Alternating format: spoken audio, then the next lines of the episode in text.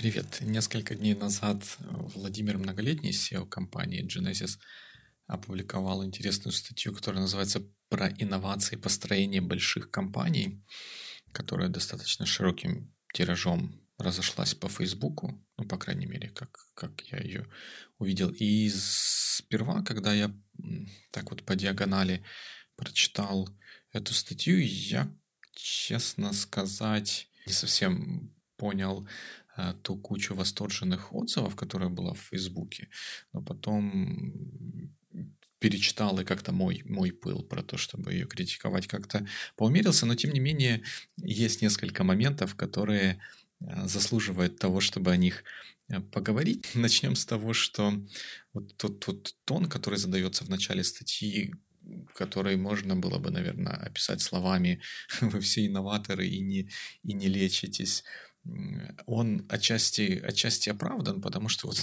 вот эти вот самые true инноваторы, которых ни в чем нельзя переубедить, они, конечно, бросают тень на саму вот эту вот идею и концепцию, но это все же не дает оснований всех, кто как-то связан или дотрагивается до инноваций, грести под одну, под одну гребенку. И вот, вот здесь как раз вот слово true инноваторы, которое Владимир использовал, оно очень, очень правильное. Вот те на самом деле true инноваторы, которые без кавычек, true инноваторы, они никогда себя таковыми не считают. Настоящие инновации, как правило, появляются из желания решить какую-то одну конкретную проблему. И в результате рождается какой-то неортодоксальный подход, неортодоксальный взгляд на вещи, который позволяет предложить решение, которое новое, которого не было раньше, которое существенно лучше, чем то, что существовало. И это, в общем-то, по большому счету мы, мы и называем инновациями. А те, кто ходят и говорят про себя, что вот я, я инноватор, то это, скорее всего, просто такая вот а, ширма и, возможно, желание попаразитировать на хорошем, интересном, популярном слове. Не все инновации плохие, не все инноваторы плохие. Плохие те, кто сами на себя навешивают такой вот термин, а не а, пытаются решать реальные проблемы. Еще один момент, который, с которого начинает Владимир, это противопоставление а, в кавычках такого традиционного бизнеса вот этим вот самым инновациям и, наверное, хотя такое слово прямо не звучит, стартапам, которые обычно вокруг вот этих вот самых инноваций или вокруг идеи решать или что-то делать по-новому обычно строятся. И тут тоже все не черно-бело, потому что э, когда мы говорим о бизнесе, и, например, мы в качестве бизнеса строим ферму для выращивания редиски, то в традиционной модели или традиционный бизнес это сделать ферму для выращивания редиски, потом выращивать редиску и продавать редиску. В этом нет ничего плохого, это традиционная, проверенная временем а, модель, которая, если выполнена хорошо, она будет, будет работать. Но есть же и второй вариант, когда мы э, строим ферму для выращивания редиски и продаем ферму, а не, а не редиску, которая там выращивается. И это то, чем в современном мире чаще всего занимаются как раз вот эти вот стартапы. Потому что Владимир прав, придумать что-то интересное, даже показать, как это может быть, э, может работать нельзя сказать, что просто, это сложно, но сделать вокруг этого бизнес, который будет в традиционном смысле приносить пользу людям, которые будут отдавать деньги за то, чем они пользуются, еще сложнее. И поэтому э, многие стартапы или вот эти вот самые инноваторы без, без кавычек строят, строят фермы, показывают, что на этой ферме можно выращивать редиску, а потом продают эту ферму тому, кто может потом эту редиску выращивать на, на больших полях или, ну, в общем, сделать из этого настоящий бизнес, используя ресурсы, которых нет у вот этого вот самого маленького, маленького инноватора. И таких примеров, таких примеров огромное количество. Следующий момент, который мне показался как минимум таким вот спорным и заслуживающим обсуждения, это вот что такое вообще инновация, что мы называем инновацией, а что мы не называем инновацией, мы говорим, показываем на это пальцами, говорим, не-не-не, это не инновация. Владимир говорит, что инновации очень важны, но, как правило, великими становятся компании, которые правильно интегрируют инновации, а не те, которые инновации придумывают. А придумывание того, как использовать инновацию и приложить ее к чему-то конкретному, мы не можем разве назвать это инновацией? Вот, например, дрон как ну, как концепция, да, вот DJI, наверное, самый известный на текущий момент производитель дронов. Вроде и вертолеты давно изобрели, электромоторчики давно были, камеры давно были, а вот собрали эту всю э, штуку в, в единое целое, в интегрированный продукт, дали ему радиоуправление, модельки на радиоуправлении тоже давно были, но вроде бы как инновация, появилось что-то, чего раньше не было, что другие люди или другие бизнесы смогут использовать и приложить для решения каких-то других проблем, связанных с доставкой или тому подобными вещами. Это инновация или не инновация? Но я бы скорее сказал, что дрон в, таком, в такой постановке вопроса – это тоже инновация. Возможно, не, не те, кто непосредственно придумали этот дрон как концепцию, заработали на этом, но те, кто смогли из дрона сделать продукт и доставить его массовому потребителю, ну, в какой-то мере тоже заслуживает того, чтобы их называли инноваторами, потому что они нашли форму для этого продукта и доставили его потребителям. Но другой пример, связанный с доставкой, э, киевская э, компания Данила Тенкопия, Delfast, которая занимается доставкой на товаров на электровелосипедах. Электровелосипеды были всегда, электровелосипеды были всегда, доставка была всегда. Доставка по Киеву на электровелосипедах чем это не инновация, потому что она использует нетрадиционный способ решения проблемы, которая есть в городе, который, в котором дороги забиты большим количеством автомобилей, и это чуть ли не единственный способ доставить товар покупателю в тот же день. По-моему, это тоже тянет на инновацию, хотя эта инновация не вот такая вот технологическая, в том смысле, что не было создано чего-то такого невероятного нового, а просто грамотно, даже грамотно неправильное слово, а умно и креативно использованы существующие средства для того, чтобы решить настоящую реальную проблему. Причем и то, и то вполне э, вполне реальные, реальные бизнесы, которые были построены вокруг, вокруг инноваций. Да, и, да, и в Штатах Соединенных тоже достаточно много примеров таких вот компаний, которые по большому счету чего-то такого прорывного не сделали, но тем не менее их можно назвать инновационными. Например, Warby Parker, которая сейчас стоит по последним оценкам больше миллиарда долларов и продает очки через интернет это они первыми придумали, что можно людям посылать набор оправ, они меряют их у себя дома, а, набор оправ без стекол, они меряют их у себя дома, выбирают те, которые им понравятся, отправляют обратно, говорят, какие им понравились, и им обратно приходят э, очки с вот этими вот оправами. Очки продавали всегда, оптики были всегда, линзы всегда делали. Но они придумали, что вот так вот э, можно доставлять это потребителю. Потребителям это понравилось такой новый способ покупки очков. Благодаря этому они смогли это сделать дешевле и построили из этого настоящий полноценный бизнес с деньгами, с доходами, со всеми э, положенными атрибутами. Та же самая история с компанией Casper, которая продает матрасы. Казалось бы, что может быть менее инновационным в 21 веке, чем матрасы. Но, тем не менее, они запаковывают их в очень маленький объем, эти матрасы, продают их через интернет, так что этот матрас в коробке приходит по почте, ты потом его открываешь, и он с таким красивым звуком вырастает до своих настоящих размеров. Они продают эти матрасы существенно дешевле, чем обычные ритейлеры, потому что э, там нет вот этих вот мидлменов, которые себе э, добавляют копеечку по мере того, как этот продукт доходит до потребителя. И они за первый месяц, если я не ошибаюсь, получили реальных заказов, которые они выполнили больше, чем на миллион долларов.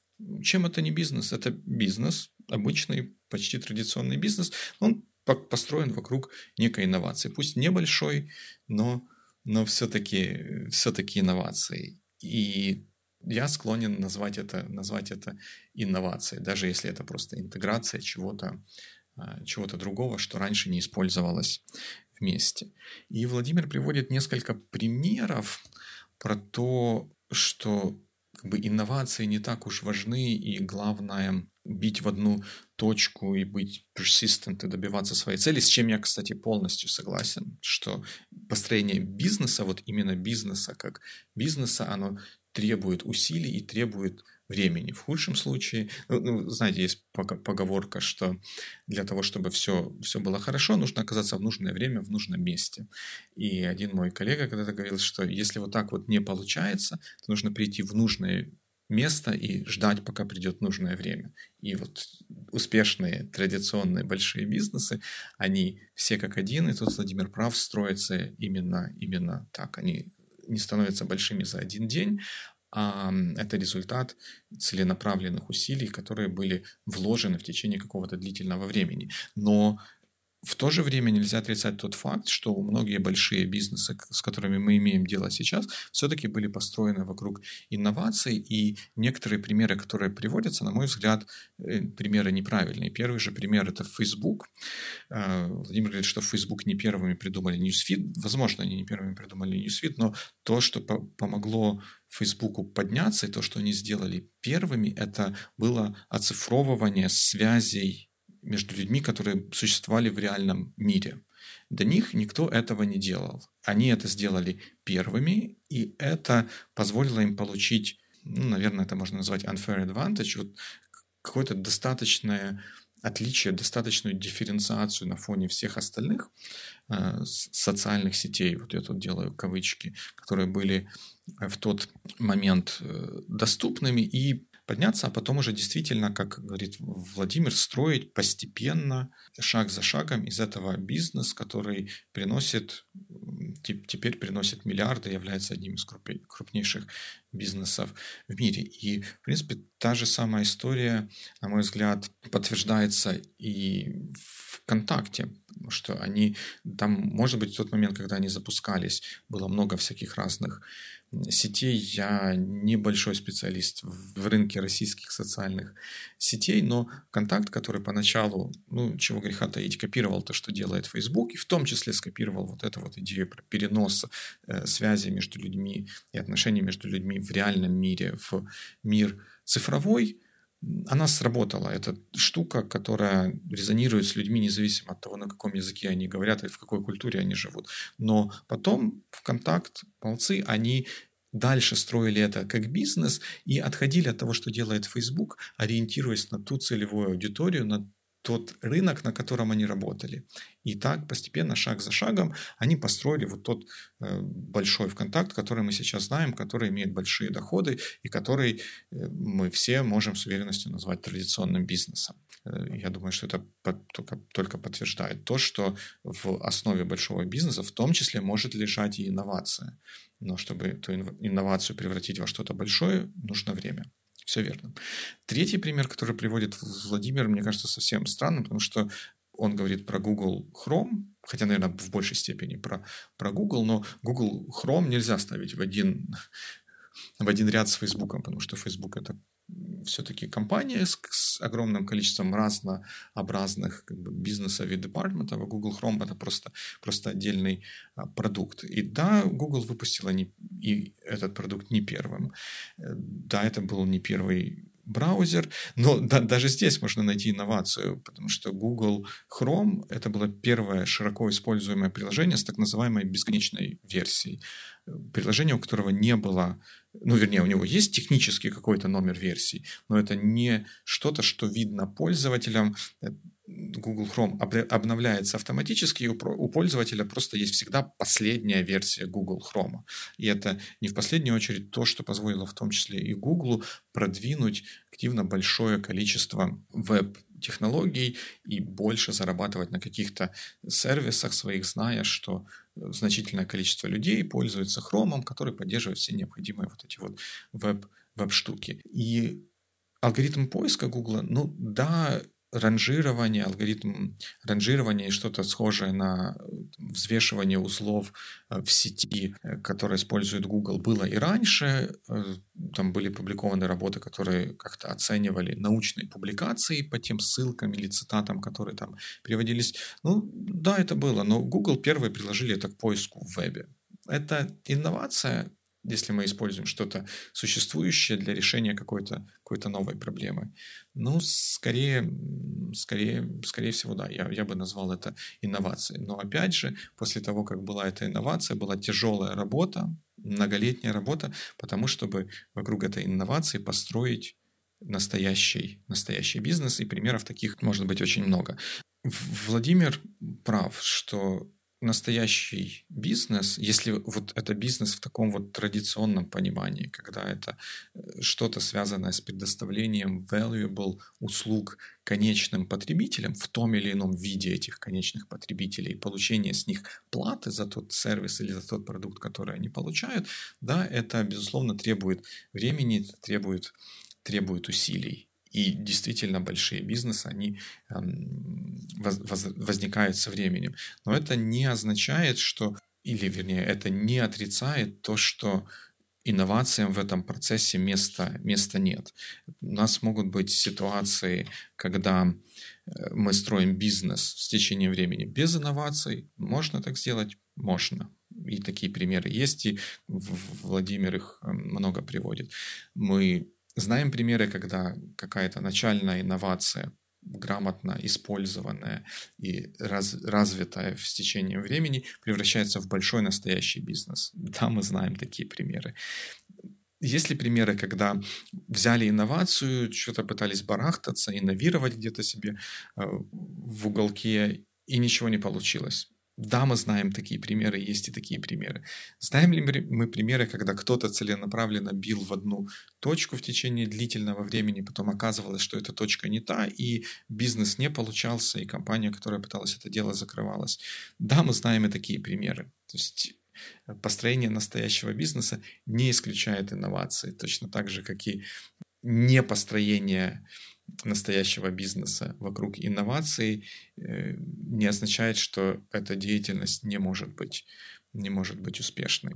Но в целом статья очень полезная, и, как я в последнее время часто говорю, она полезна не столько теми фактами, которые в ней приведены, а фактов там приведено достаточно, достаточно много, и про, про некоторые из них, которые мне кажутся спорными, я уже сказал, но она полезна тем, какие мысли она вызывает. Вот обязательно прочтите эту статью и подумайте, согласны вы с Владимиром или не согласны, и как то, что а, в этой статье говорится, может быть приложено к вашей деятельности или к вашему бизнесу.